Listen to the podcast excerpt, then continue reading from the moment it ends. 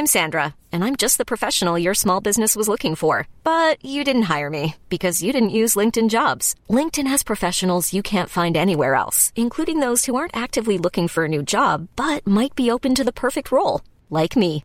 In a given month, over 70% of LinkedIn users don't visit other leading job sites. So if you're not looking on LinkedIn, you'll miss out on great candidates like Sandra. Start hiring professionals like a professional. Post your free job on linkedin.com/achieve today.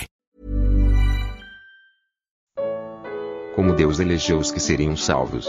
Segunda carta aos Tessalonicenses capítulo 2 versículo 13. Comentário de Emaro Persona. quando nós lemos Atos 15 e também Gálatas 2, nós vimos que o primeiro e principal ataque contra o Evangelho acontece por obra daqueles que, que querem acrescentar alguma coisa à graça de Deus. Nós encontramos ali os judaizantes querendo que os cristãos se circuncidassem, fossem circuncidados e guardassem a lei para serem salvos. E o apóstolo Paulo revela em Gálatas 2 que aqueles eram falsos irmãos que estavam pregando essas coisas e depois eles até influenciaram verdadeiros irmãos, principalmente aqueles que vinham do judaísmo e que passaram a também acreditar nas mesmas coisas e tiveram que ser corrigidos nesse sentido. E o ataque começa sempre assim, lá embaixo, na base, no alicerce, onde é a parte principal que sustenta depois todas as coisas que Deus quer para os salvos. Mas existe um outro ataque mais velado, e nós encontramos isso acontecendo entre os Tessalonicenses, porque eles estavam sendo inquietados por falsos mestres acerca do seu destino eterno. E em 1 Tessalonicenses, o apóstolo Paulo precisa deixar claro que aqueles que dormiram em Cristo, ou seja, que haviam falecido já, seriam ressuscitados e que os vivos seriam transformados para subir com eles nos ares. Uh, passada essa onda de ataque quanto aos que já tinham morrido, o que aconteceria com eles, e, ao que, e aos que estivessem vivos, o que aconteceria com eles, o ataque em 2 Tessalonicenses vem no sentido de fazer com que eles acreditassem que a tribulação já tinha começado, que o, o, o anticristo já estaria por aí, e então eles teriam sido deixados para trás e teriam que passar por todos os sofrimentos e ser provados para ver se eram dignos então de, de serem salvos. E isso aí acontece até hoje, esse tipo de ataque para dar incerteza entre os cristãos.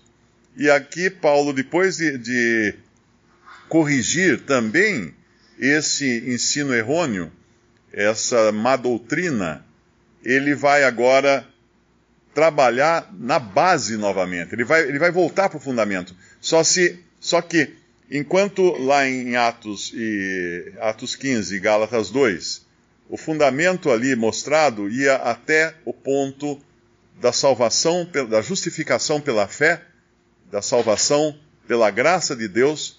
Aqui ele vai mais atrás. E isso aqui atinge grande parte da cristandade hoje que não crê na, na eleição divina. Se nós pegarmos dois grandes grupos né, de cristãos, nós encontramos uh, entre aqueles que são uh, seguidores do calvinismo um certo entendimento da eleição divina. Mas aqueles que seguem outras vertentes, como eu acho que chama-se preterismo, se não me engano, uh, que acreditam, eu acho que não é preterismo, é o hã? arminianismo que acreditam que não, que a, a salvação é uma escolha do homem. O ser humano precisa tomar uma decisão. Isso é muito pregado dentro das igrejas batistas e outras, a Igreja Católica, por exemplo. E aí já vem também no catolicismo e em outras, principalmente as pentecostais, que você também tem que fazer alguma coisa para merecer a salvação, ou pelo menos para se manter salvo, perseverando até o fim para ficar salvo, etc. e tal. Então aqui ele vai trabalhar um outro um outro ensino errôneo que vai além até do fundamento da salvação do cristão, porque está lá mais atrás, quando não existia nem, nem nada, né? nem cristão, nem, nem seres humanos. Que é na eternidade, quando Deus escolheu aqueles que seriam salvos, quando Deus elegeu os salvos. Isso é, isso é tratado no primeiro capítulo de Efésios, e aqui também, no versículo 13, quando ele fala em 2 Tessalonicenses 2,13, mas devemos sempre dar graças a Deus por vós, amados do Senhor, por vos ter Deus elegido desde o princípio, para a salvação em santificação do Espírito e fé da verdade, para o que, pelo nosso Evangelho, vos chamou para alcançardes a glória de nosso Senhor Jesus Cristo. Lá em Efésios capítulo 1, nós lemos no versículo 4, ou versículo 3 primeiro, Bendito Deus e Pai de nosso Senhor Jesus Cristo, o qual nos abençoou com todas as bênçãos espirituais nos lugares celestiais em Cristo. Repare, o verbo não está, não está no futuro. Aqui não diz que nos abençoará com todas as bênçãos espirituais nos lugares celestiais em Cristo, mas nos abençoou, porque isso é um fato já consumado. No versículo 4, então, como também nos elegeu nele, em Cristo, antes da fundação do mundo, para que fôssemos santos e irrepreensíveis diante dele, em caridade, e nos predestinou para filhos de adoção por Jesus Cristo, para si mesmo, segundo o beneplácito de sua, de sua vontade, para louvor e glória da sua graça, pela qual nos fez agradáveis a si no amado. Olha que riqueza de detalhes tem aqui, mostrando que nada provém do homem. Uh, Deus nos escolheu antes da, da, fundação do mundo, que nesta passagem de 2 Tessalonicenses, versículo 13, é usada aqui a palavra desde o princípio desde o princípio. Que princípio é esse? Juntando com Efésios 1, antes da fundação do mundo. Antes que existissem as coisas criadas. Deus já tinha nos elegido ali, nos escolhido ali, decidido que nós seríamos salvos. Não há como lutar contra isso, a não ser que se arranque páginas da Bíblia.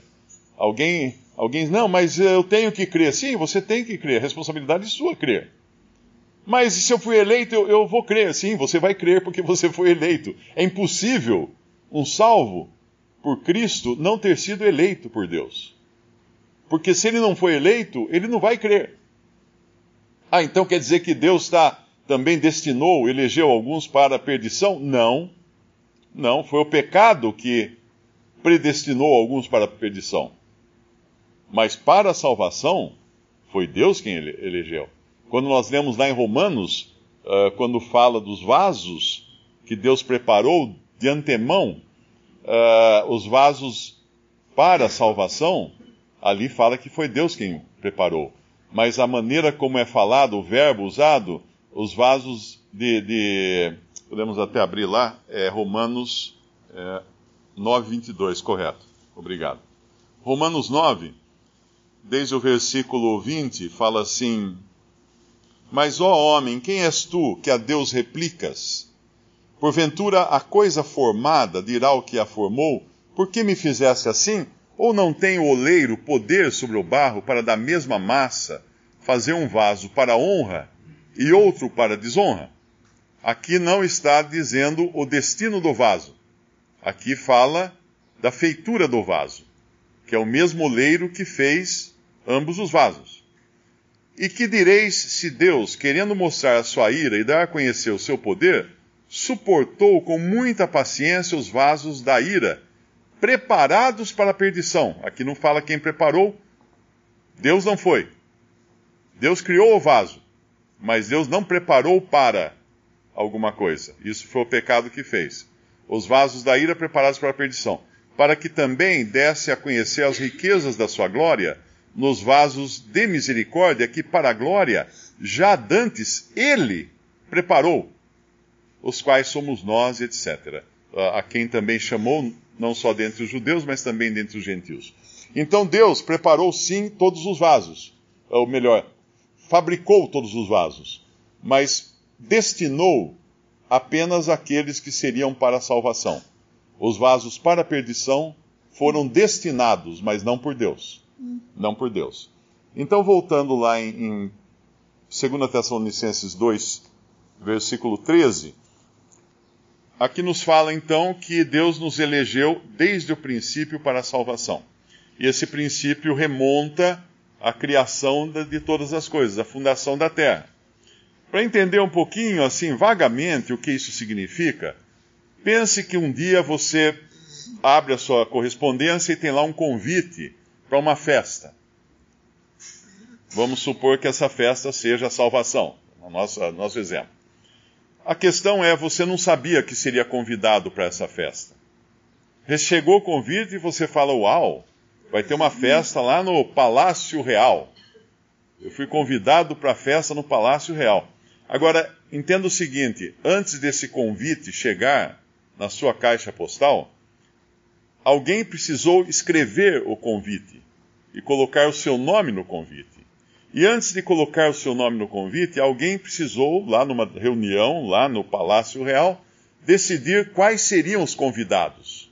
E foi então que alguém sugeriu o seu nome, e esse seu nome foi parar no convite, o convite chegou na sua casa.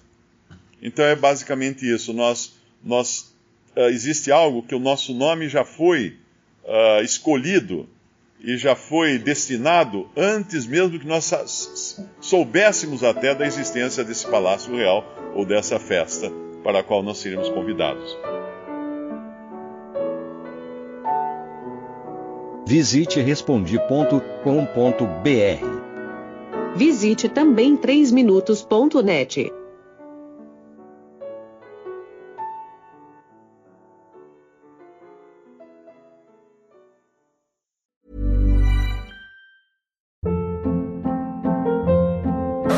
Hold up. What was that? Boring. No flavor. That was as bad as those leftovers you ate all week. Kiki Palmer here, and it's time to say hello to something fresh and guilt-free. Hello Fresh. Jazz up dinner with pecan-crusted chicken or garlic butter shrimp scampi. Now that's music to my mouth. Hello Fresh. Let's get this dinner party started. Discover all the delicious possibilities at hellofresh.com.